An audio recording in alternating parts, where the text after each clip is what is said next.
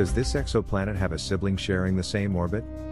Using the Atacama Large Millimeter Submillimeter Array, ALMA, astronomers have found the possible sibling of a planet orbiting a distant star.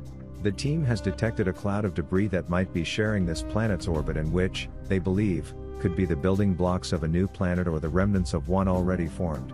If confirmed, this discovery would be the strongest evidence yet that two exoplanets can share one orbit. Two decades ago, it was predicted in theory that pairs of planets of similar mass may share the same orbit around their star, the so called Trojan or co orbital planets. For the first time, we have found evidence in favor of that idea. Says Olga Balsalobre Ruza, a student at the Center for Astrobiology in Madrid, Spain, who led the paper published today in Astronomy and Astrophysics.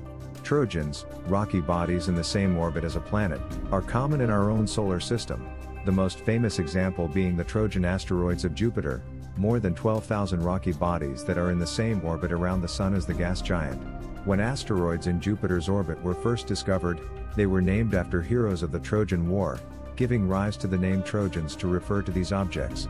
Astronomers have predicted that Trojans, in particular Trojan planets, could also exist around a star other than our Sun, but evidence for them is scant. Exotrojans, Trojan planets outside the solar system, have so far been like unicorns, they are allowed to exist by theory but no one has ever detected them. Says co author Jorge Lillo Box, a senior researcher at the Center for Astrobiology. Now, an international team of scientists have used ALMA to find the strongest observational evidence yet that Trojan planets could exist, in the PDS 70 system. This young star is known to host two giant, Jupiter like planets, PDS 70b and PDS 70c. By analyzing archival ALMA observations of this system, the team spotted a cloud of debris at the location in PDS 70b's orbit where Trojans are expected to exist.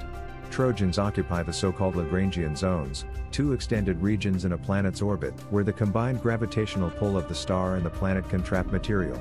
Studying these two regions of PDS 70b's orbit, astronomers detected a faint signal from one of them, indicating that a cloud of debris with a mass up to roughly two times that of our moon might reside there.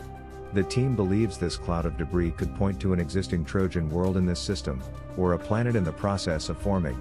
Who could imagine two worlds that share the duration of the year and the habitability conditions?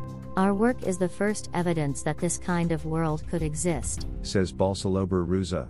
We can imagine that a planet can share its orbit with thousands of asteroids, as in the case of Jupiter, but it is mind blowing to me that planets could share the same orbit. Our research is a first step to look for co orbital planets very early in their formation says co-author Nuria Huélamo, a senior researcher at the Center for Astrobiology. It opens up new questions on the formation of Trojans, how they evolve and how frequent they are in different planetary systems. Adds Itziar de Gregorio Monsalvo, head of the Office for Science in Chile of the European Southern Observatory, who also contributed to this research. To fully confirm their detection, the team will need to wait until after 2026, when they will aim to use ALMA to see if both PDS-70b and its sibling cloud of debris move significantly along their orbit together around the star. This would be a breakthrough in the exoplanetary field, says Balsalobre Ruza.